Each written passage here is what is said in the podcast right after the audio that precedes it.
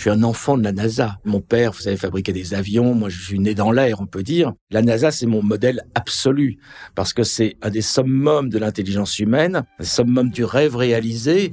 Tout ça, c'est des rêves d'enfant. I believe that this nation should commit itself. Landing a man on the moon and returning him safely to the earth. Ignition sequence start. 3h56.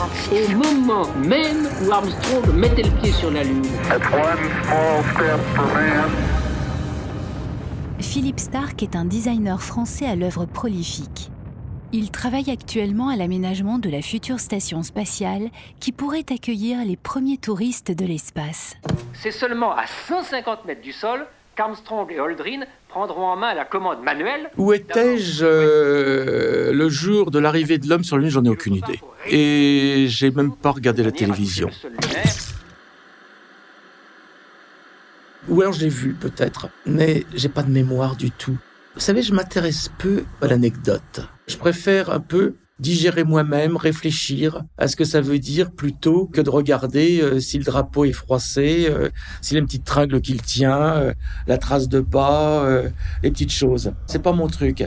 Ce qui est dommage, et je ne sais pas si on le voyait à l'image, c'est qu'il y avait un symbole très très fort. C'est que les Américains ont posé leur drapeau pour dire c'est à nous, et quand ils sont partis, le souffle de la fusée a abattu le drapeau et le drapeau est tombé par terre.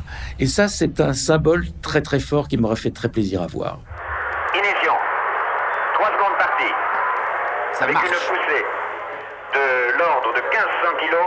En 7 secondes, ça y est. Maintenant, même s'il y avait une panne des moteurs, avec les propulseurs auxiliaires, une solution de secours serait possible. Par conséquent, nous pouvons annoncer remontée réussie. C'est un événement important, certes, mais c'est pas ça qui m'intéresse dans la Lune. C'est pas le fait qu'on ait marché dessus, ça m'inquiète même à vrai dire. Non, moi, la Lune, ça m'intéresse parce que c'est une porte ouverte devant la compréhension réelle de l'infini. On voit tout en deux dimensions, on voit tout à plat, et même la Lune.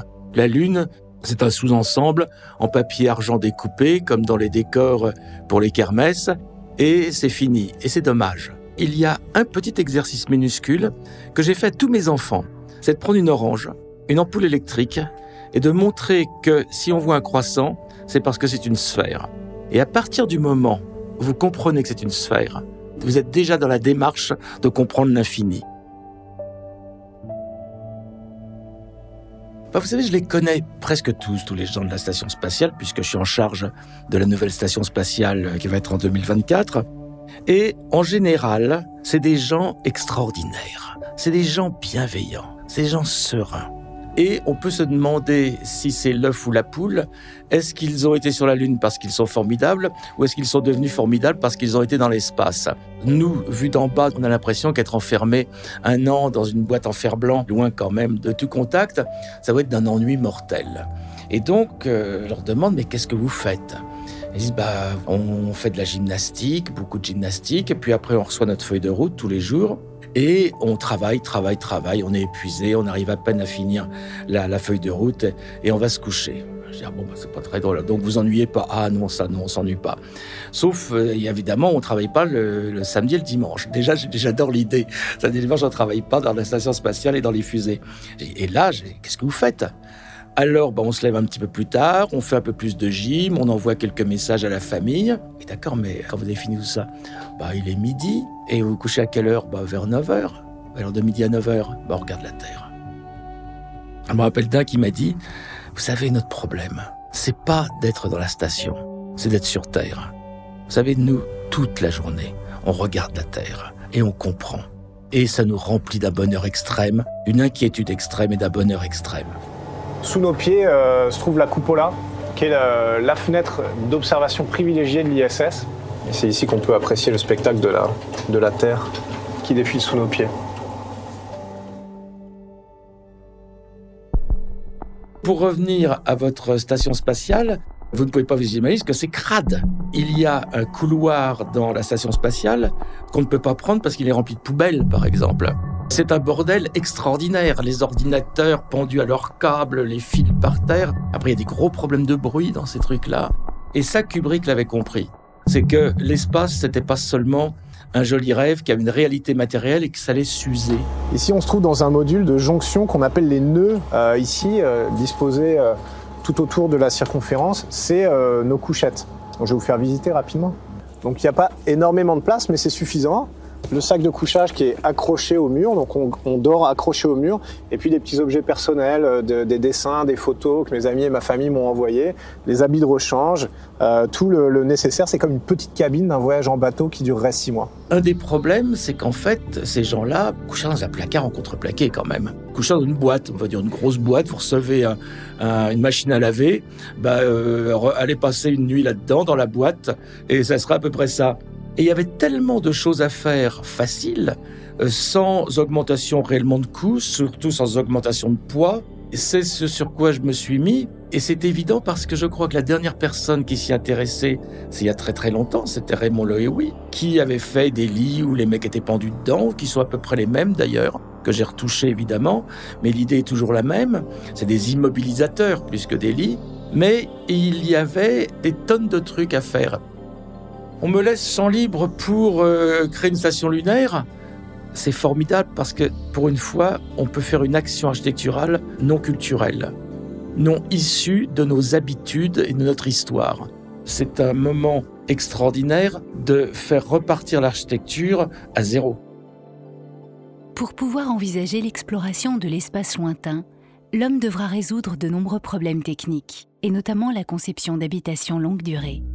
Alors comment améliorer les habitats spatiaux? L'environnement spatial tel qu'il existe aujourd'hui dans la Station spatiale internationale, ça reste du camping, je dirais, à l'échelle euh, orbitale. Jean-Jacques Favier, spationaute français et professeur à l'école des mines d'Albi et à Supaéro. L'idée, c'est de mettre en commun toutes les compétences de gens qui travaillent sur des habitats en milieu extrême depuis l'habitat subaquatique jusqu'à l'habitat spatial, en passant par les bases polaires, les refuges de très haute altitude, etc., qui sont soumises aux mêmes euh, problématiques.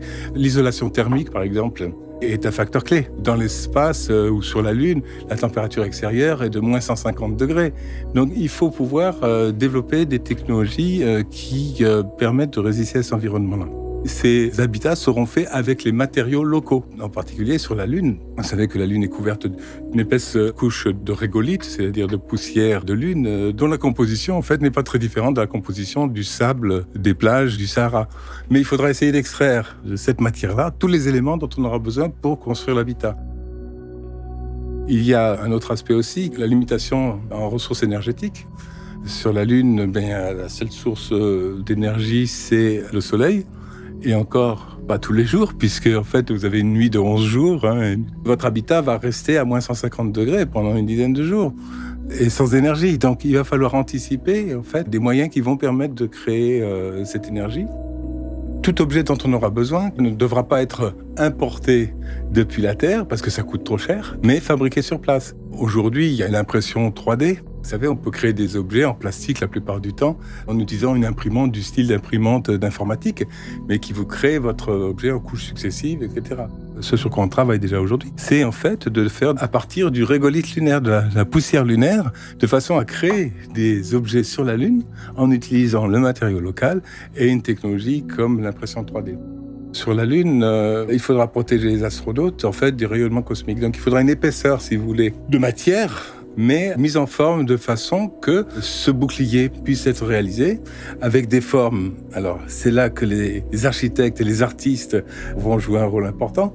Donc, des formes qui vont permettre d'une part la protection et le filtre pour les rayons cosmiques, mais d'un autre côté aussi créer un environnement qui soit le plus sympathique possible pour euh, ces astronautes et ces cosmonautes qui resteront des semaines, voire des mois. Il y a une solution qui est proposée par de nombreux chercheurs d'ailleurs, c'est en fait de s'enterrer sous terre, donc à plusieurs mètres de profondeur. Vous savez qu'il y a eu une activité euh, donc volcanique qui ont pour effet en fait d'éjecter de la lave, qui refroidit etc, change de volume et à ce titre-là laisse un tuyau, un tube vide, mais euh, donc enterré.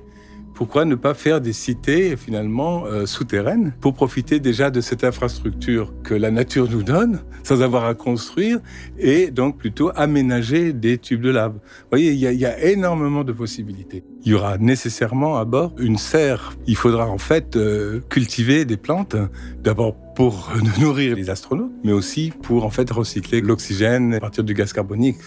La serre va être un point central de l'habitat qui sera développé sur la Lune. La recherche qui est faite euh, donc pour le spatial, qui est un des milieux les plus extrêmes, certainement, ces études avancent, permettront à très court terme de développer les euh, habitats dont on aura besoin, mais dans le même temps, avec la même vision, la même approche, etc., on va développer sur Terre des villes, on appelle ça des smart cities, qui reprennent en fait toute cette technologie de haut niveau développée pour le spatial et euh, utilisée dans la vie courante. One small step for man, one giant leap for mankind. Un petit pas pour l'homme, un grand pas pour l'humanité. Et vous, Philippe Stark, qu'auriez-vous dit en marchant sur la Lune à la place de Neil Armstrong? Quand Armstrong arrive et il dit un grand pas, un petit pas pour l'homme, un grand pas pour l'humanité, ben moi j'aurais pas été aussi lyrique parce que c'était formidable, mais ils avaient eu le temps de réfléchir un petit peu. Moi je crois que j'aurais répondu euh, j'espère. J'espère, d'abord j'espère que ça continue, j'espère que c'est un beau rêve, et j'espère que ça va pas tourner en autre boudin. Parce que la découverte d'un nouveau territoire est toujours un territoire de futurs conflits. 3h56 est une série originale produite par Europe 1 en partenariat avec Universal. Aux commandes, pour vous faire revivre les premiers pas de l'homme sur la Lune, Claire Azan à la direction éditoriale, Alain Sirou, Jean-Philippe Ballas, Lord d'Autriche et Fanny Rascle pour la série d'entretien, Marco Grunfeld à la production et Olivier VR au mixage. Découvrez l'ensemble de la série sur le site ou l'application Europe 1, sur Apple Podcasts ou sur vos plateformes habituelles d'écoute. Et pour ne rater aucun épisode, abonnez-vous.